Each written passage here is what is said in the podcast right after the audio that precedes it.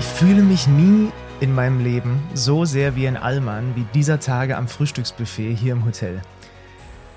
Per hat heute das Frühstück geskippt. Ich habe es heute geskippt, ich Aber- hatte es nicht in mir. Aber du kannst trotzdem genau, du weißt ganz genau, was ich, weiß gefrühstückt genau. habe. Du bist nämlich der Brothamster. Ja, da gab es leider heute nicht so viel, ja. Ja, das ist mir neulich passiert. Also, ich glaube, das nutzt sich ja irgendwann ab, aber gerade die ersten Tage war ich zumindest dann noch in so einer Einstellung, ich lasse mich jetzt hier richtig reinfallen in die japanische Erfahrung und äh, ich esse dann halt auch das, was es dort gibt. Was es dort jedoch gab, war dann eben wirklich irgendwie Pho und äh, Sashimi, also roher Thunfisch, ähm, ganz verrückte Eier, äh, boah, dann irgendwie so, so, so Seealgensalat und also was man sich so vorstellt, irgendwie, wenn man abends irgendwie mal sich einen schönen Film anmacht. Ähm, Aber nicht um 9.30 Uhr das morgens. Das ist so die erste, wenn so das, der erste Kontakt zu Speise, so einfach so ein roher Thunfisch ist, das ist schon, das ist nicht ganz so leicht. Aber ich habe mich da drei Tage eigentlich, ähm, habe ich mich da so ein bisschen durchge reingearbeitet in die Materie, aber heute habe ich ihn mal ausgesessen. Ich stand äh, am Spiegelei und plötzlich kam so ein Schwall von links, weil da hatten sie neuen Fisch gebracht. Und dann musste ich erstmal weggehen. Das ist wirklich.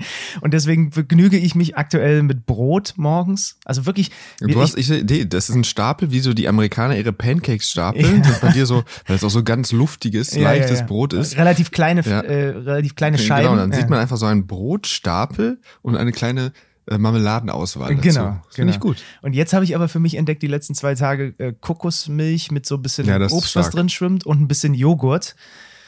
Und aber wie gesagt, also wirklich allmahniger wird's nicht. Wir laufen da halt auch, wenn heute warst du nicht dabei, wir laufen da jeden Tag mit unseren Birkis rum. Ich habe gelernt, äh, dass man uns auf der Welt auch uns Deutsche damit verknüpft, dass wir mit Birkenstocks draußen rumlaufen und wir haben tatsächlich unsere komplette Magenta Sport Reisegruppe Mhm. ist sobald jemand oder sobald niemand auf Sendung ist und eigentlich die hinter der Kamera sind die ganze Zeit im Birkenstocks unterwegs. Ähm, Also wir sind wirklich absolut German, German Power haben wir hier äh, mit rübergebracht, was so die Optik und was das Essen angeht.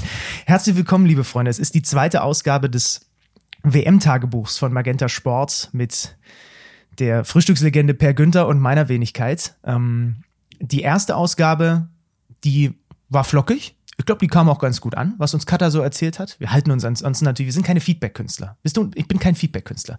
Ich halte mich lieber fern von Feedback. Ich sag zwar immer, gebt mir gerne Feedback, aber eigentlich finde ich es gar nicht so gut. Ich glaube, wenn man, du bist ja schon erfahrener Hase, du bist ja sicher in dem, was du tust und du äh, weißt deiner Stärken und deiner Schwächen. Wenn du so ganz, äh, wenn du quasi was Neues anfängst, dann kann es zumindest hilfreich sein. Also wenn jetzt acht von zehn Leuten sagen, boah, Per, kannst du mir bitte aufhören, das zu machen, dann ist es vielleicht gar nicht so dumm, auf die Leute zu hören. Äh, aber ansonsten, ja, ähm, also ich glaube, eine gesunde Mischung. Aber je nachdem, wo du halt in deiner großen Medienkarriere bist, äh, sollte man vielleicht mehr oder weniger auf andere Leute hören. In der, in der großen Gatsby-Medienkarriere. Wenn ich zum Beispiel die Chance habe, Feedback zu, zu bekommen von, von den ganz Großen, Ja. letztes Jahr bei der EM zum Beispiel, hat der Kearney mich da mal zur Seite genommen und so, das Oh. ist dann natürlich schon richtig wertvoll. Vielen Dank nochmal. Ja, es war auch ein Spaß. Also ich, ich, ich freue mich auch, äh, ich freue mich auch über konstruktive Kritik, weil ähm, ich gehe ja hier nicht durchs Leben und denke mir, dass ich das alles richtig mache. ähm, von daher, das wäre ja auch katastrophal. Also schön, dass ihr wieder eingeschaltet habt. Offensichtlich haben wir euch nicht vergrault mit Folge Nummer eins.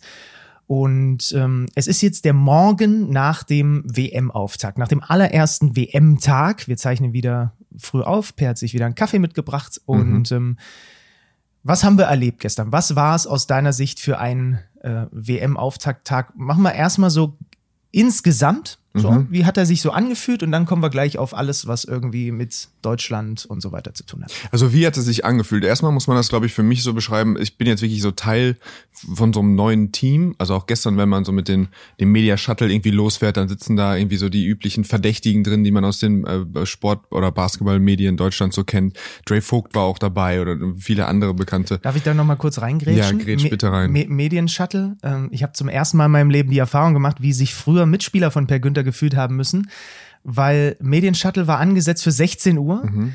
Wir waren aber erst 15.45 Uhr nach unserem kleinen äh, Essensfauxpas, wir haben sehr lange fürs Essen gebraucht, wieder im Hotel, mussten beide noch duschen und haben uns unten in der Lobby angeguckt und uns gegenseitig gefragt, versuchen wir's? Wir versuchen's. Mit dem Commitment, niemand lässt den anderen zurück. Wenn einer nicht da gewesen wäre, hätten wir beide irgendwie uns ein Mhm. Taxi organisiert und sind dann wirklich, so schnell habe ich lange nicht mehr geduscht und so halb durchgeschwitzt. Die Hälfte habe ich natürlich hier im Hotelzimmer liegen lassen. So bist du früher auch zu den, zu den, zu den Busabfahrten gekommen, oder? Immer auf den letzten Drücker warst du. Du bist ein letzten Drücker-Typ, gib's jetzt zu. Ich bin 1000%ig ein letzter Drückertyp gewesen. Das war deutlich schlimmer früher. Ähm, das, ja, also da brauchen wir jetzt auch nicht ausholen, da ist zu viel passiert gestern bei der WM, aber ich bin auf jeden Fall fragwürdig. Am Anfang Ja, meiner okay. Karriere, Basketballkarriere, war es sehr fragwürdig, äh, wann ich zu solchem Zeitpunkt ich in die Halle gekommen bin. Okay, gut. Aber ich wollte, das war nur ein kleiner Seiteneinschub. Ähm, ja, also dann ist so das, dann, dann sitzt du irgendwie schon im Bus, tauscht dich ein bisschen aus, fährst Richtung äh, Okinawa Arena und ähm, ja, dann saßen wir irgendwie drin. Wir haben dann die Halle das erste Mal, wir waren schon in der Halle, aber dann sind so die die die die Lichtshow läuft und irgendwie es ist schon so ein bisschen Bewegung drin. Und dann ist man irgendwie gleich wieder in so einem Fieber-Turniermodus. Ähm, ja, dann haben wir uns darüber gefreut, dass gleich japanische Fans auch fürs frühe Spiel da war. Äh, beeindruckt von von, von den finnischen Fans, von der Anzahl, also wirklich viele, Unglaublich, ja. viele angereist. Ähm, ist, das Wolfsgeheul äh, jaulte wieder äh, durch die Halle. äh, etwas positiver gestimmt in der ersten Halbzeit gestern als in der zweiten. Aber nee, dann und dann ja, dann geht's irgendwie so ein bisschen los. Ja, und dann war wirklich viel Freude vor dem vor dem Japan-Deutschland-Spiel.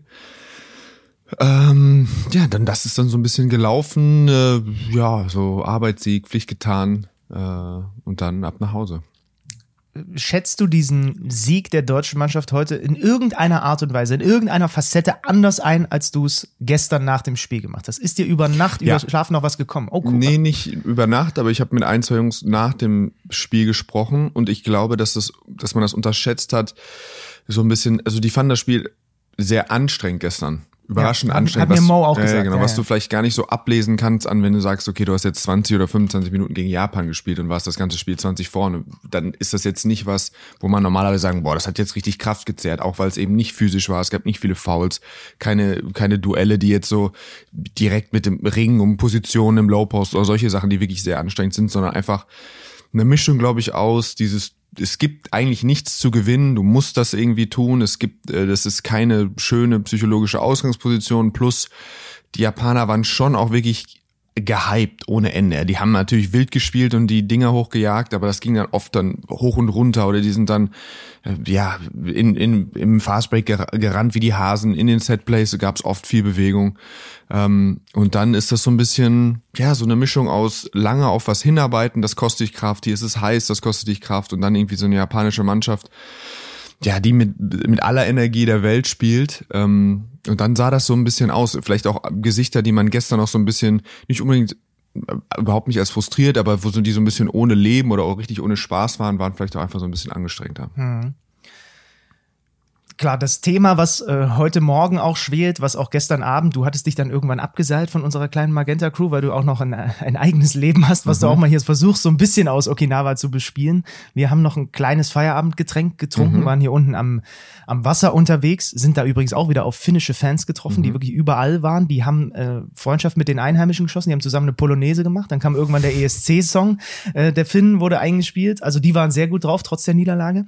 Und da hab, aber auch, auch dort, als wir dann da noch beisammen saßen oder standen, war natürlich das Thema Franz Wagner das große Thema. Wir wissen jetzt, stand jetzt, früher Vormittag, noch nichts genaueres.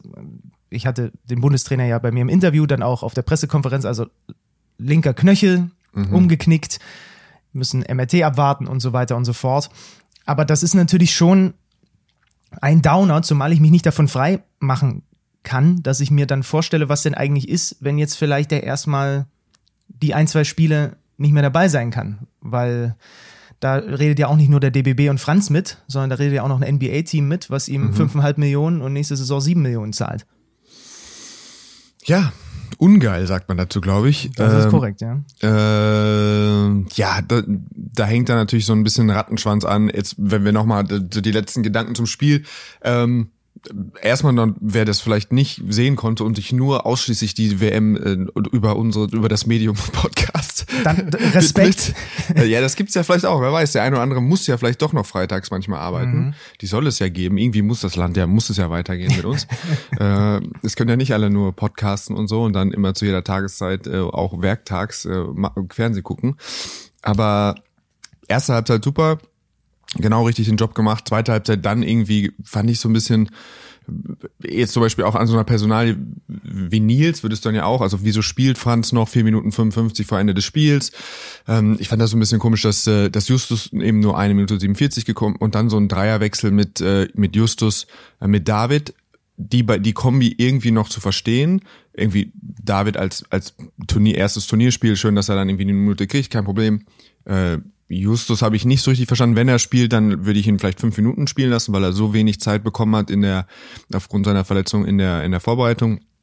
Und dann fand ich das ein bisschen undankbar, einfach, dass Nils auch in dieser, in diesem, in dieser Dreierkonstellation mit dabei ist. Also absoluter Veteran, der wirklich unglaublich viel gesehen hat, äh, der dann in so mit quasi mit David ist kein Jungspund mehr, aber also ein ein Rookie, mhm. ein 21-jähriger und dann Nils in so einer Dreierkombi 1,47 vor Ende fand ich so ein bisschen weil er einen ja, anderen Status hat. Er hat für mich ja. einen anderen Status. Okay. Entweder also ich glaube erstmal, dass du ja, also äh, irgendwie du wir spielen jetzt quasi mit neun also wenn das jetzt kein Spiel war, wo auch Nils dann eben Minuten bringt oder eben Franz eine Pause bringt oder sonst irgendwas, dann ja, dann ja, weiß ich auch nicht so richtig. Das war so ein bisschen seltsam. Ähm, aber ja, das ist so, das sind so die Sachen, die man dann natürlich hinterher noch mehr analysiert oder noch vielleicht auch über äh, analysiert, wenn dann, wenn dann eben sowas Beschissenes passiert, wie äh, dass, ähm, dass Franz auf einem Fuß landet. Was auch immer passieren kann. Und ich weiß, dass die Kommunikation der Spieler und des Trainers immer besser ist als das, was man von außen sieht. Und man weiß genau, wenn, äh, wer weiß, ob, ob Franz einfach sagt, er will weiterspielen, er will immer 25 Minuten spielen, um im Rhythmus zu bleiben. All diese Sachen, das wissen wir nicht. Ähm, aber wir können nur das irgendwie beurteilen von außen. Und das fand ich irgendwie nicht so tausendprozentig optimal vor dem Hintergrund, dass wir ja davor uns auch das Spiel der Finnen gegen Australien angeguckt haben, wo die Finnen die erste Halbzeit super aussahen, mhm. äh, angetrieben von diesen ganzen verrückten Wolfsmenschen, mhm. ja. aber dann in der zweiten Halbzeit nicht nur von Paddy Mills, sondern von Josh Gideon, wie sie alle mhm. heißen, hat Australien mal gezeigt, was so drin steckt. Lass uns noch mal kurz bei der Franz-Thematik bleiben. Was würde das bedeuten mit Blick auf diese beiden Gegner, wenn Deutschland ohne Franz Wagner diese Spiele bestreiten müsste? Klar ist die Siegchance geringer oder macht es das mhm. deutlich schwerer, kann man das in Konstellation, gerade mit diesem schwierigen nächsten Spiel gegen Australien, kann man das in irgendeiner Art und Weise umschiften? Wie muss sich das Spiel dann verändern? Naja, dafür ist Nils dann ja da. Also nicht natürlich den Franz eins zu eins ersetzen, aber dass sich die, den, die Offensive, äh, die, die Franz mitbringt, musst du dann irgendwie anders verteilen. Es war jetzt, Dennis war ja, hat jetzt nicht so, hat auf jeden Fall immer Luft nach oben. Ähm, also der kann eben dann auch mal statt in der Vorbereitung der 17 im Schnitt gemacht, was eine super Zahl ist, finde ich. Ähm, aber er kann natürlich auch mal sporadisch 25 oder 30 machen. Dann musst du, du hast genug Optionen, das auch weiter zu verteilen. Ähm, er ist natürlich schon auch wirklich defensiv nicht zu unterschätzen, was er, wie wichtig er ist. Die Länge, die er mitbringt, wie er reboundet, aber auch als als als äh, äh, ja vorne so ein bisschen den ganzen Laden irgendwie so mit allem zusammenzuhalten. Das kannst du irgendwie zu, vielleicht zu 80 Prozent so ersetzen und dann kannst du auch immer noch ein Spiel gewinnen gegen Australien und du hast immer noch die Pflicht oder immer noch du musst auch ohne Franz Finnland schlagen. Das heißt, aus dieser Gruppe würde ich, glaube ich, wäre ich mir immer noch sicher, dass sie rauskämen. Dann musst du aber natürlich, wenn du mit einer australischen Niederlage weitergehst, musst du Slowenien schlagen. Und spätestens dann, ähm, ja, dann wäre es gut, dass, dass Franz dabei ist. Aber nochmal von meinem Gefühl her, äh, was auf nichts basiert, ist äh, einfach, er wird spielen. Die Frage ist, ist es jetzt einfach nur eine Grauzone? Ist es, äh, ja, das ist dann einfach irgendeine komische, gefühlte Prozentsatz. Ich glaube nicht, dass er ausfällt. Aber ich glaube, dass er dann eben mit vielleicht auch erstmal mit Schmerzen spielen muss oder eben mit bisschen unangenehmem Gefühl. Vielleicht ist er dann nur bei 80 oder bei 60 oder bei 40 Prozent. Nach meinem Gefühl, was auf nichts basiert. Das ist normalerweise mhm. meine Art, Podcasts, Podcasts zu machen. Ich halte es ehrlich mit euch. ja, das finde ich gut. Ähm, lassen wir den anderen Wagner hier noch mit reinschmeißen, mhm. denn du hast ja vollkommen recht. Also vielleicht gibt es den einen oder anderen, der das Spiel eben noch nicht komplett sehen konnte, sondern sich die Highlights angeguckt hat und jetzt auf dem Weg ähm, ins Gym Mhm. Äh, hier sich denkt, erzählt mir doch mal, was, was los ist. Grüße übrigens an äh, den, den ein oder anderen Jogger, der mir geschrieben hat. Äh, wo, die wir ja gestern so ein bisschen in den Senkel gestellt haben, ähm, die vorsichtig darauf hingewiesen haben, dass in Deutschland natürlich auch gerade Sommer ist und man deswegen morgens lieber geht, weil es da noch einigermaßen Fair. erträglich ist. Grüße an die. Äh, Mo Wagner, nach dem Spiel bei mir am Mikrofon, ähm, so lange gestrahlt, bis ich ihn dann auf Franz angesprochen habe, wo er den interessanten Gedanken mal mit eingebracht hat, der ansonsten vielleicht auch bei den Letten die Bertans-Brüder irgendwann mal ereilt. Ähm, wenn du mit deinem Bruder das Parkett teilst, und der geht verletzt raus, dann kannst du nicht mehr zu 100 Prozent unbeschwert weiterspielen, mhm. weil gerade wenn du so ein enges Verhältnis zueinander hast, du natürlich im Hinterkopf hast, was ist denn jetzt mit dem? Mhm. Hoffentlich nichts Schlimmes. Ähm, das war ein interessanter Gedanke. Das, das auf jeden Fall, aber das ist auch als stinknormaler, nicht blutsverwandter Mitspieler so. Ja. Weil du weißt, bei es gibt zwei Persönlichkeiten, wenn die verletzt rausgeht, hm. bist du beschäftigst du dich äh, definitiv damit, weil das direkt deine Chancen äh, die, äh, oder den Weg dieses Turniers äh, bestimmt einfach. Okay. Also das ist sowieso, das ist sowieso so. Ich weiß, äh, wie gesagt, letztes Jahr oder meiner letzten Saison in Ulm hat Cristiano Felicius umgeknickt und danach hatten wir eigentlich in der zweiten Spielminute, danach hatten wir 38 Minuten eigentlich keinen Bock mehr zu spielen, weil wir wussten, das sah so böse aus. Das war es jetzt. Die Saison ist einfach, ja, spannend. die ist einfach gelaufen. So, da kann man gar nicht so, wir können da, wir Otto Normalbürger können da gar nicht so in eure ja, Köpfe Aber reingucken. natürlich ist das für Mo so klar, wenn das dann noch dein, dein, dein kleiner Bruder sowieso äh, ist, dann, dann ist das noch mal stärker, aber das beschäftigt auch die anderen Spieler. Davor aber, als ich ihn auf seine Leistung angesprochen habe, hat er noch über beide Backen gestrahlt. 25 mhm. Punkte, mhm. sein allererstes WM-Spiel. Mhm. Ähm, ja, das verzerrt, aber ich finde das schön, dass du das machst. Und das ist auch ein toller Auftakt für die WM. Aber ein Freundschaftsspiel gegen Kanada in der Hamburger Edel Optics Arena ist ein härteres Spiel gewesen für ihn, als auch wenn das jetzt offiziell das erste WM-Spiel für ihn war, als gegen diese japanische Mannschaft gestern. Und der hat das super gemacht und er war ein to toller Faktor, dass das sofort, dass er dir hat das mitgeholfen, das Spiel sofort zu brechen. Fast noch ein Double-Double. Aber ich glaube, am Ende des Tages, wenn du dich hinsetzt mit, äh, mit Mo und sagst, schätz mal dein, heute deine Leistung ein, historisch in deiner Karriere, dann sagt er jetzt gegen Japan äh, 25 Punkte, das macht, so gut ist er einfach. Und so viele, wir haben einfach Spieler, die so gut sind, die äh, 25 gegen Japan, Japan machen und dann zu Hause sind und 10 Minuten später das abgehakt haben, weil das jetzt für sie nicht so eine Riesengeschichte war. Wobei er zumindest schon gesagt hat, dass er den Rahmen besonders fand. Also er hat ja, gesagt, er, ja. und das ist etwas, das er mir jetzt schon zum zweiten oder dritten Mal, ich habe ein paar Interviews über die letzten Wochen mit ihm geführt, diese Dankbarkeit darüber, andere Kulturen als Basketballer mhm. kennenzulernen. Und ich meine, gestern hat er wirklich auch eine andere, hat er selber auch gesagt, mhm. andere Basketballkultur innerhalb der Halle kennengelernt, weil wir mhm. haben uns auch angeguckt, was die Japaner da veranstaltet haben, auch als sie 20 hinten mhm. waren, jeden Rebound gefeiert, als äh, hätten sie noch die Chance auf den Sieg. Du hast irgendwann oben auf der Tribüne so schön zu mir gesagt, man denkt immer, die haben gerade den krassen Run, weil, weil die hier so laut sind und so, ja. und so, so enthusiastisch ja. und dann sind sie immer noch 25 hinten. Es gibt so einen bestimmten Sound, den, den, den einfach Fans machen, wenn sie früh oder wenn sie weit hinten waren und dann eben so, ja. keine Ahnung, das ist jetzt nur noch auf, es sind nur noch 10 oder unter 10. Es gibt so irgendwie dann, es ist so ein, das ist so ein Geräuschpegel einfach, ne, so ein, oh, und äh, der gab, kam bei jedem Punkt gestern. Und ich musste bestimmt dreimal habe ich musste ich schnell irgendwie so schockartig habe ich auf die Anzeigetafel geguckt und es waren noch 22 oder es waren noch 25.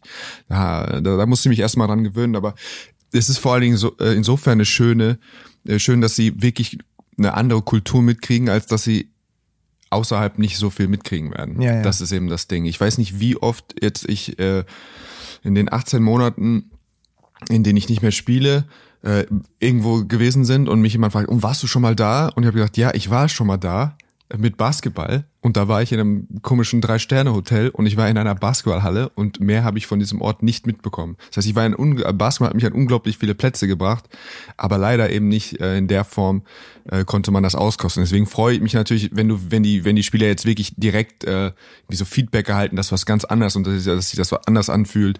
Weil wie gesagt, hier ähm, jetzt während des Turniers wird das für sie schwierig, da richtig was aufzusaugen. Sagen wir mal, sie haben immerhin kein Drei-Sterne-Hotel. Wir waren drüben, es ist ein bisschen mehr, was der DBB auffährt.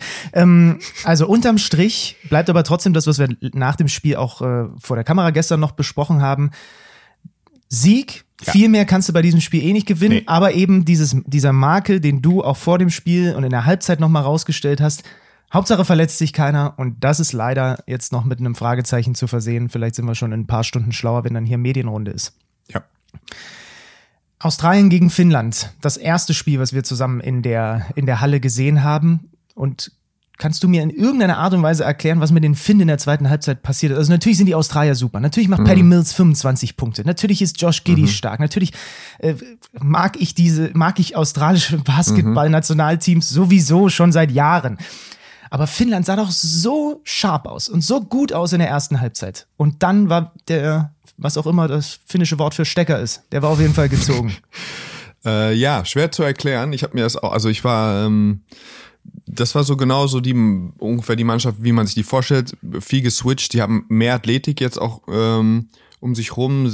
Sie sind ja natürlich immer, sie, sie wünschen sich immer noch einen wirklich dominierenden Point Guard. Ich habe kurz vorm Spielen mit Danny Jensen, der jetzt in Tübingen Headcoach ist in der Bundesliga, kurz gesprochen. Ist auch das, was ihm, was irgendwie noch fehlt als letztes Puzzle, Puzzleteil, aber ähm, ja, es war erstmal nicht der Auftritt von, von Lauri Markan, obwohl er natürlich die, die Zahlen am Ende wieder dann ganz gut aussehen, aber es war noch nicht so, es war schwierig für ihn, ähm, so richtig einen Weg zu finden, sich mehrfach gute Looks zu arbeiten. arbeiten. Sie haben in der ersten Halbzeit immer mal wieder so ein ähm, ja, fast wie so ein Slip and Pop, also wirklich, das ist gar kein Blocksteller. Das war das Einzige, wo er irgendwie, ähm, wo er quasi zum Block läuft und gleich weiterläuft und dann irgendwie einen schwierigen Dreier kriegt. Und im Fastbreak hat er ein, zwei schöne Aktionen gehabt. Aber ansonsten, ähm, ja, sie haben in der ersten Halbzeit äh, noch wie viel geswitcht ähm, und dann auch am Korb ein paar spektakuläre Blocks. Gedi hat sich da noch schwer getan. Aber äh, ja, dann 19 zu 2 Lauf abgegeben, quasi über die Halbzeit äh, gesehen. Und dann war auch wirklich schnell so die das Leben irgendwie irgendwie raus, ja, der Glaube war raus. Und dann sieht äh, dann sah Australien natürlich so aus, wie man wie man sich wirklich Sorge machen muss. Und Paddy Mills in Fieber Paddy Irre, ne? Ähm, also ja. was er da dann aber auch nimmt, dann äh, Pull-up aus der Mitteldistanz und das. Ja, und da, da sieht man auch, wie Leute aufblühen, die irgendwie dann in der NBA so die Rolle dann ausfüllen. Das ist ja auch manchmal ähnlich äh, mit Dennis, ja. Dennis hatte ja auch im Podcast erzählt, er wünschte, er hätte in Atlanta irgendwie so das grüne Licht, auch irgendwie alles Mögliche zu machen. Und er hofft, dass er das da an irgendwie an Toronto wieder anknüpfen kann, weil er eben bei Lakers was ja schon auch für ihn spricht, dass er da eben in der defensiven Rolle quasi ja. oder dann eben Spot-up zu nehmen, also wirklich dann die freien Dreier, die LeBron irgendwie kreiert. Ähm, und wie er, wie er dann auch danach rechts, einfach weil er weiß, ich kann irgendwie so viel mehr, ich kann dominieren und dann kommt er ja und lebt das aus und das ist, äh, scheint dann eben äh, Patty Mills genauso zu sein. Also dann eben Drives ohne Ende, also Shake and Bake, er sah wieder, hat manchmal den Ball nach vorne gebracht und du hast ihm genau angesehen, da, es kommt jetzt kein Pass, sondern es kommen jetzt irgendwie ein, zwei Bewegungen und dann, dann lötet er das Ding drauf. Ähm, haben sie das? Sie haben, ähm, sie haben natürlich mit mit Ingles einen Playmaker, der ähm, der gefährlich ist, der auch auf der vier unangenehm ist, weil sie den den Court so gut spacen können. Mit Giddy, ähm, der fast den ersten Triple Double der der WM-Geschichte aufgelegt hätte. Ich weiß nicht, ob er das nicht wusste, aber er war irgendwie kurz dran. Ich glaube, ihm hat irgendwie haben zwei Assists gefehlt. Ähm, Mensch, Josh, ey. Ja, Josh, was machst du da? Jetzt Geschichte schreiben können. Aber ja, die sind, ähm, die sehen gut aus. Und trotzdem glaube ich, für mich persönlich, hätte ich doch, wenn, wenn Franz Fitte sich Deutschland immer noch ein, ein Stück vorher, für, was mir besser gefällt an Deutschland ist, dass sie dem dieses, das Kollektiv weniger gebrochen wird, im Sinne von, äh, Australien ist defensiv sehr gut. Sie haben immer drei wirklich gute Verteidiger da, aber sie haben eben dann auch immer Ingles und Mills dabei. Ähm, wo das, wo das so, die sind smart und die verteidigen auch trotzdem gut und Paddy hat, äh, der, der hat auch immer schon gute Hände und klaut mal einen Ball, aber es ist nicht dieses Erstickende, dass alle fünf Spieler richtig gute Verteidiger oder diese Athletik, diese erstickende Athletik, die wir fast manchmal mit, mit Kanada gesehen haben, wo du mhm. dachtest, auf jeder Position ist jetzt wirklich, du weißt gar nicht so richtig, wo der Ball hin soll und die, die, die halten dich von der Dreilinie weg. Das ist nicht so. Oder eben in der Offensive, wenn sie wirklich ihre beste defensive Mannschaft aufstellen, dann fehlt manchmal einfach Shooting äh, in der Offense. Und ähm, wenn du dann so das Pick and Roll vielleicht so ein bisschen äh, besser lösen kannst von Giddy, der eigentlich nicht über Speed kommt, denn er mit seiner Größe langsam in die Zone kommen will gegen eine Flat und dann irgendwie zu seiner rechten Hand oder dann eben seine Mitspieler finden will, dann glaube ich trotzdem, dass Deutschland da gut aus, gegen gut aussehen wird. Was haben wir noch festgestellt? Ähm, Keine knappen Spiele haben wir festgestellt. Ja, ich, ich, ich meinte noch in der Halle unmittelbar, bevor wir okay. auf die, in die Dann anderen. Dann lass dich mal ausreden, in, in, vielleicht, äh, ausnahmsweise. In der, nee, da bist du schon sehr, sehr, sehr japanisch polite bis hierhin. Ähm, in der Halle haben wir zwei Sachen festgestellt. Auf eine Sache hat uns Dre Vogt aufmerksam gemacht. Ähm, also in japanischen Basketballhallen scheint äh, an alles gedacht zu sein, auch daran, dass der Toilettengang so komfortabel wie möglich gestaltet wird. Es gibt tatsächlich dort in den, äh, in den Toilettenkabinen so verschiedene Knöpfe. Ähm, da kann man sich unter anderem untenrum dann sauber machen lassen und so. Äh, mhm. Und vor allem gibt es einen Knopf, da steht Privacy drauf. Und wenn du auf diesen Knopf drückst, dann also den gibt es deswegen, wenn man jetzt mal sein, sein großes Geschäft verrichtet und vielleicht das ein bisschen von der Lautstärke her belastend sein könnte für die äh, in den anderen Kabinen. Dann drückt man auf den Privacy-Knopf und dann kommt da einfach so, ich glaube so Fan, also irgendwelche, irgendwelche, irgendein Sound kommt da. So, ich habe das, äh, muss ich bitte dazu sagen, damit ihr mich jetzt nicht zu eklig findet, als Dre das gesagt hat, ich bin da einfach nur einmal kurz in diese Kabine gegangen und habe da drauf gedrückt, um zu hören, was da kommt. Ich habe das nicht aktiv genutzt, möchte ich an dieser Stelle. Ich schwöre es, ich schwöre es, bei meinem Hund schwöre ich es, dass ich es nicht aktiv selber genutzt habe. Aber wie, wie findest du das? Also äh, eigentlich ist es ja, ist es ja smart, weil du fühlst dich dann geborgener da drin, die anderen werden nicht von dir lärmbelästigt der Privacy-Toiletten-Mode. Sind oh. wir schon soweit? sind, sind, ist es schon ist die zweite Folge über das unsere ist, über einen Toilettenhabitus zu sprechen?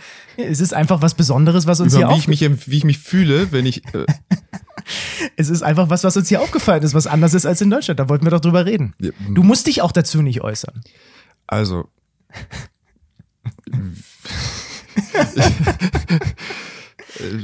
also ich sag mal so, ist schön, was die, das ist ein großes Thema für die Japaner und äh, da gibt es bestimmt noch ein, zwei Sachen, die wir uns in Deutschland abschauen können. Und dabei würde ich es jetzt erstmal belassen. Und was wir auch gelernt haben, aber das außerhalb der Halle, wir haben eine Schalte vor der Halle gemacht mhm. und wollten dann wieder in die Halle zurück, mhm. weil ich den Bundestrainer interviewen musste. Und aber das komplette Leben außerhalb der Halle ist zum Erliegen gekommen, weil der Premierminister vorgefahren ist. Das hat man uns leider erst so, als wir da schon fünf Minuten, ich vor allem diskutiert haben, wir müssen aber jetzt da wieder rein. Wir sind da gerade rausgekommen. Wir müssen, da ist der Medieneingang. Und dann, dann gibt's leider doch, was ich nicht gedacht hätte, weniger Japaner, die so des Englischen so wirklich mächtig sind. Ähm, und dann stellte sie aber irgendwann raus, okay, der Premierminister ist da. Mhm. Und demzufolge hatte der natürlich Vorrang vor den Zanders und Günthers dieser Welt. Und dann standen wir da und ich hatte ein bisschen Sorge, dass ich mein Bundestrainer-Interview verpasse. Hat man mir, glaube ich, auch angemerkt. Ja, du hast dich wirklich, da merkt man dann wieder, wie du für, dafür brennst. ähm, du hast schon so einen Modus, äh, zum Glück ist Katha dabei, die mir jetzt, die jetzt nur gleich einfach ruhig nickt. Der Benny hat auch schon so einen Modus, wenn jetzt ist Arbeit wichtig. Nee, nee, das passiert jetzt hier. Das finde ich, finde ich gut. Okay. Das finde ich gut. Aber unangenehm? Nein, nein, nein, nein, okay, nein. Gut. Nein, nein. Es ist ja schon auch so in diesem ganzen Medien-Ding, man muss manchmal, gerade es ist viel los, Gewimmel in der Halle, da muss man manchmal irgendwie, ja, da dürft ihr eigentlich gar nicht hin, aber Ellbogen ausfahren und nein, wir müssen jetzt an ihnen vorbei. Wir haben da vorne unseren Presenter-Spot und da müssen wir gleich. Und da hast du schon so einen sechsten Gang, wo dann so dein, du bist ja eigentlich fast immer ein spaßiger Geselle mhm. und dann gibt es dann doch Momente, äh, wo du sagst, jetzt ist hier mal Schluss mit lustig. Äh, jetzt passiert's. Jetzt passiert's, ja. Äh, gucken wir doch noch mal äh, auch in die in die anderen Hallen. Es wird ja noch in zwei weiteren Ländern gespielt. Wir haben einen neuen WM-Rekord aufgestellt mit mhm. über 40.000 Zuschauern und Zuschauerinnen in Manila. Ja. In dieser verrückten Halle, über die wir jetzt gelernt haben, dass die Finalrunde in dieser Riesenschüssel mit maximal 55.000er Kapazität gar nicht stattfinden wird, weil es Ja. da irgendwelche logistischen Probleme, Anreise und vor Ort und alles kompliziert.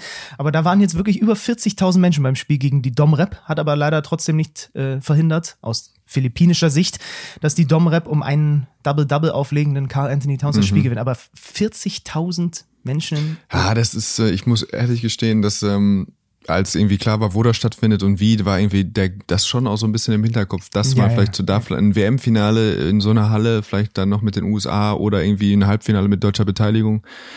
Das wäre schon so ein kleiner Basketball-Traum gewesen, äh, aber da müssen wir jetzt drüber hinwegkommen. Schade, dass die Philippinen verloren haben. Äh, Das hat immer, wir haben das ja letztes Jahr genossen bei der EM. Deutschland hat natürlich auch ein anderes Kaliber als jetzt hier Japan oder äh, die Philippinen, aber ähm, irgendwie schön zu sehen, dass Jordan Clarkson ein paar Tränchen verdrückt hat. Ich weiß nicht, ob du das gesehen hast. Ja, war ausgefault. Nachdem er ausgefault war. acht Turnover, Ja. Und ähm, aber auch 28 Punkte im Übrigen. ja, irgendwie ist das dann ist es schön, wenn so, wenn man dann, wenn dann wieder sich so rauskristallisiert, wie besonders auch dann irgendwie so ein Turnier ist für Leute, die auf schon ganz anderen Bühnen auch gespielt haben oder so in der NBA zu Hause sind, dass sie dann da äh, ja dann emotional werden, wenn es nicht funktioniert. Carl Anthony Towns 26 und 10. Generell, ich habe mir mal von ein paar Starspielern die Stats aufgeschrieben. Vucevic beim klaren Sieg von Montenegro 27 und 10. Mills 25 haben wir schon erwähnt. Clarkson 28, 7 Rebounds, 7 Assists, aber der hat halt auch gefühlt 30 Mal auf den Korb geworfen und Ja. eben auch 8 Mal den Ball weg. Ähm, die Italiener um Simone Fonteco haben sich lange gegen Angola schwer getan. Dann gab's, aber du hast, du hast es gesagt, am Ende Ganz am Ende war bis auf das Philippinen-Spiel gegen die Domrep, was aber auch, ich glaube, acht Punkte waren, war alles dann hinten raus doch klar Ja, ja. bis sehr klar. Leider, leider ja. Es war jetzt ähm, wirklich nur ein Spiel, was weniger als zehn, also wo der, wo die Differenz am Ende weniger als zehn Punkte war. Ähm, aber das ist manchmal so bei den acht Spielen in, der, in den in ersten Runden, die, die irgendwie pro Tag auch überall alle natürlich dann auch bei Magenta Sport laufen, ähm, muss man sich dann immer seine zwei, drei rauspicken, äh, äh, wo man hofft, dass irgendwie das ein gutes Spiel äh, stattfindet. Es gibt natürlich auch dann immer, also bei der WM, wie, wie auch beim Fußball oder sonst wo, ähm, ist zwangsläufig so, dass ab und zu auch mal irgendwie ein, zwei schwächere Teams dabei sind. Ähm, aber ja, das ist irgendwas, findet man immer, was, was Spaß macht und ich hoffe, dass es jetzt so ein paar spannendere, spannendere Partien heute, heute, Heute, geben wird. heute ist ein ganz bunter Tag bei Mhm. dieser Weltmeisterschaft. Heute haben wir sehr viele, aus europäischer Basketballperspektive, sehr viele Farbtupfer. Südsudan, Puerto Rico, Kap Verden, Georgien. Das ist der Start in diesem Basketball-Samstag bei Magenta Sport ab 9.45 Uhr. Jordanien, mal gucken, was die gegen die Griechen drauf haben. Ja, das ist dann knapp eine Stunde später. Dann haben wir unsere Ulmer Brasilianer, jetzt sind sie keine Ulmer mehr, aber Bruno Caboclo und äh, Iago dos Santos gegen den Iran. Dann haben wir Luca im Einsatz gegen Venezuela. Luka Doncic. Ähm, 20.15 Uhr hier bei uns, heißt 13.15 Uhr Sendebeginn in Deutschland. Also schön nach einem leicht verspäteten Mittagessen, wobei kommt drauf an, wann ihr Mittag esst. Ähm, so, und dann kommen die drei, würde ich sagen, also mit den Slowenen zusammen die drei Teams, die am spannendsten sind, jetzt das erste Mal zu sehen. Serbien gegen China, USA gegen Neuseeland und Spanien gegen die Elfenbeinküste. Was fangen wir denn zum Beispiel, gib mir mal deinen Take zu, zu Pesic Serben, ohne Jokic. Das ist wahrscheinlich mit das Spannendste für mich heute, einfach weil Serbien gefühlt so ein bisschen unterm Radar fliegt. Also ja, es ist ja irgendwie viel Diskussion. Ähm, wer ist jetzt das zweite oder drittbeste Team des Turniers? Äh, und irgendwie die Meldung kam raus, Nikola Jokic ist nicht dabei und dann irgendwie fiel irgendwie so gefühlt alles Interesse an, an den Serben ab. Obwohl ja äh, Bogdanovic jetzt wieder mit dabei ist und äh, ja, Coach Pisic irgendwie so berüchtigt dafür ist, irgendwie am besten zu arbeiten, wenn er, wenn er keine Stars hat, sondern irgendwie so das äh, Wenn er der Star ist. nicht unbedingt, wenn er der Star ist, so, äh, so auf keinen Fall. Aber einfach so ein bisschen als an, in der Underdog-Rolle. Ich meine, was ich 93 mit Deutschland, äh, da sind dann auch gute Spieler dabei, aber dann, äh, dann lässt er wirklich Magie walten. Ähm, ansonsten schmeißt er, er hat er in der Vergangenheit auch gerne mal seinen Star dann eben rausgeschmissen, wie Wladimir, Rotma, äh, Wladimir Radmanovic, weil er eine Banane in der Besprechung gegessen hat und ist dann eben Weltmeister Das macht man geworden. aber auch nicht. Macht man nicht. In der Besprechung eine Nee, das Banane gehört nicht zum feinen Ton. Das gehört man, macht man auf jeden Fall, auf gar keinen Fall bei Coach Pesic. äh, auf der anderen Seite alter Bekannter, nicht nur von Coach Pesic, sondern auch von uns, Sascha Djordjevic, den haben wir in der Vorbereitung hautnah miterlebt, wie er doch hier und da nah an der Verzweiflungsgrenze ist, was sein chinesisches Team angeht, weil er wahrscheinlich auch ordentlich Druck vom Verband kriegt, aber dann doch sieht, dass manchmal die Knete, die er da in der Hand hat und die er formen soll, äh, schon doch, ein paar Tage alt ja, ist. die ist ein bisschen brüchig. Ja, das ist, wenn Leute wirklich, die nur mit feinstem Basketball umgeben waren, ihr ganzes Leben, dass die dann auf einmal in, in China auftauchen müssen und dann manche Dinge vielleicht noch, noch oder Uhren noch etwas anders laufen. Nee, aber die Serben natürlich auch immer, wir haben ja in dem Turnier auch die deutsche Brille auf und uns interessiert ja besonders auch, welche zwei europäischen äh, Mannschaften qualifizieren sich für die Olympischen Spiele. Ähm, und ähm, da bin ich auf den ersten Eindruck der Serben mal sehr gespannt. Und dann kommen die US-Boys ins Spiel gegen Neuseeland. Da haben wir äh, lange Sendestrecke. Da sind wir auch übrigens gefragt, dass wir müssen hier gleich noch Content mhm. abliefern. Nicht nur audiomäßig, sondern auch videomäßig. Keine Frage. 14 Uhr ist Sendestart. USA gegen Neuseeland. Kein LeBron, kein KD, warum auch immer ich auf Carmelo Anthony komme jetzt. äh, aber die sind alle, alle diese, die, die immer so die Namen waren, ja. die so über, über Team USA mhm. schwebten. Aber da sind jetzt andere, die, die sich anschicken, dass sie der Name werden, der da drüber hängt. Ja, ne? trotzdem spannendes Roster. So ein bisschen unter dem, äh, unter, unter der Rubrik Stars von, von morgen oder vielleicht von jetzt in ein paar Stunden. Äh, Anthony Edwards, bisschen der bekannteste Breakout-Star ähm, den vergleichen so viele mit Michael Jordan. Wie findest ja, du den Vergleich? Ja, ich, also ich finde den erstmal grundsätzlich immer schwierig. ich weiß jetzt nicht, wie sinnführend sowas ist. Ähm, aber ja, schon auch natürlich ein absoluter Freak-Athlet, wahnsinnig charismatisch, erzählt immer irgendwie coole Sachen in Interviews, hat äh, auch irgendwie wähnt sich als den begnadesten Talentierten in jeder Sportart. Also gibt immer gerne auch vor, dass er sowieso in jeder Sportart der Größte geworden, äh, geworden wäre. Aber ja, die Amis machen halt auch einfach immer immer Spaß. Ähm, auch wenn sie mit 30 äh, vorne sind, weil dann sieht man irgendwie trotzdem noch die eine oder andere spektakuläre Aktion. Also die kann man gerne auch einfach mal, kann man sich berieseln lassen und da, da muss man einfach, kann man den Fernseher einfach anmachen, Samstagnachmittag. Und dann haben wir noch die Spanier, das ist quasi der Rausschmeißer. Das ist äh, hier bei uns 22.15 Uhr, ganz spätes Spiel, mhm. aber da halt so ein richtiges Nachmittagsspiel. Ja. Spanien gegen Côte d'Ivoire, gegen die Elfenbeinküste. Wir haben die Anan Gomez-Brüder dabei, Rudi Fernandes äh, mhm. schwebt da immer noch rum, äh, Sergio Yui, aber eben auch Juan Núñez, den wir ja aus der vergangenen BBL-Saison, also ich habe mich einfach in den verguckt. Mhm. So, und dann habe ich mir die Vorbereitungsspiele teilweise angeschaut und habe gesehen, ach krass, der darf da richtig viel Verantwortung ja. übernehmen und die, die vertrauen dem jungen Burschen. Ja, das ist die Geschichte äh, des Europameisters. Ähm, ja, letztes Jahr Lorenzo Brown, meiner Meinung nach der wichtigste Spieler für sie gewesen. Ähm, auch wenn Hermann, Hermann Gomez äh, MVP des Turniers war, ohne, ohne Brown wäre da nichts passiert. Und eben dann, ja, ein Stück weit nicht tragisch, aber Ricky Rubio, der ja die Vorbereitung gestartet hat und äh, auch länger nicht mehr im Nationaldress gespielt hat und dann, das war irgendwie eine tolle Geschichte. Jetzt irgendwie, vorher waren es schon so die alten Recken und dann kommt irgendwie noch der Haupt, mit der Hauptrecke mit Rubio dazu und der jetzt irgendwie, um seine mentale Gesundheit zu schützen, abgesagt hat, was ja schon irgendwie ähm, ja, wenn man das in einem Wohlfühl, äh, in einer Wohlfühlumgebung wie der Nationalmannschaft dann schon absagt, ähm, dann fürchtet man ja irgendwie, dass es dem äh, äh, Ricky da irgendwie nicht so richtig gut geht. Ähm, aber das sind ja, da klafft natürlich eine riese, eine riesen Lücke, ein großes Vakuum und dann als ganz junger Spieler mit 19 das zu füllen, auch mit den Ambitionen der Spanier, das wird äh, irgendwie eine spannende Geschichte, die es zu beobachten gilt. Komm, dann schreiben wir die, die allerletzten Zeilen dieses Tagebucheintrags. Was äh, hast du mir zu entgegnen, wenn ich dir äh, den Begriff hochgefährliche Meeresqualle entgegenwerfe. Oh, da, also, die, die scheinen ja hier irgendwie, anscheinend gibt es sowas wie eine portugiesische Galeere. Ich weiß nicht, das ist so eine Zusammenstellung von Tausenden von verrückten Quallen. Und äh, da muss man hier so ein bisschen Auge drauf haben. Also man geht hier in Japan auch überall nur da in so einer, also egal an welchem tollen Strand man ist, es gibt immer nur so einen kleinen Abschnitt, wo man ins Wasser gehen soll. Ich als Rebell habe das natürlich völlig ignoriert, mich da wahrscheinlich in lebensgefährliches Risiko begeben. Hast du, glaube ich, tatsächlich, ja? Habe ich tatsächlich, aber ich bin einfach ein, ein Thrill-Seeker, wie man so schön sagt. Aber nicht nur das, sondern ich habe auch gelesen, ich habe heute eine Nachricht bekommen von, wenn ich dir sagen würde, von wem, da wirst du dich totlachen, äh, der mir geschrieben hat, ab heute äh, lässt quasi Japan das äh, Fukushima-Wasser ins Meer ab. Es ist soweit. Es ist okay. Es ist jetzt, weiß nicht, was sie damit gemacht haben, dass es jetzt cool ist und sauber ist, aber das fließt jetzt so langsam ein. Hättet ihr, liebe japanische Regierung, hättet ihr nicht noch zwei Wochen warten können, bis, äh, ja, weiß ich. Aber es ist wirklich, diese Schwimmabschnitte sind lustig, weil die sind komplett quasi eingezäunt, aber halt mit Netzen. Ja, dass da irgend offenbar diese Quallen da nicht Ja, reinkommen. diese Netze würden jetzt aber für das Option Fukushima, A, ja, ja, das Fukushima-Wasser werden sie wahrscheinlich nicht großartig abhalten, aber ich war hier auch einmal unten am Strand, weil ich bin natürlich nicht so ein Rebell wie du. Und dann, dann, dann sammeln sich die Leute natürlich alle auf diesem kleinen Strandabschnitt und du hast wieder das, du bist, also es ist eigentlich wie ein Freibad Mhm. innerhalb, also so ein Freibad-Planschbecken innerhalb des Meers. Mhm. Ja. Aber wer weiß, vielleicht steckt da Franz auch einfach seinen Fuß rein und kriegt die Ultrakräfte. Das werden wir gleich nochmal drüben bei der Physioabteilung anmelden, ob das nicht einfach die Lösung sein könnte für den Knöchel von Franz Wagner. Die ist ja gleich PK, kannst du ja dann. Ja, sehr gut, Dr. Günther. Bis morgen. Arrivederci.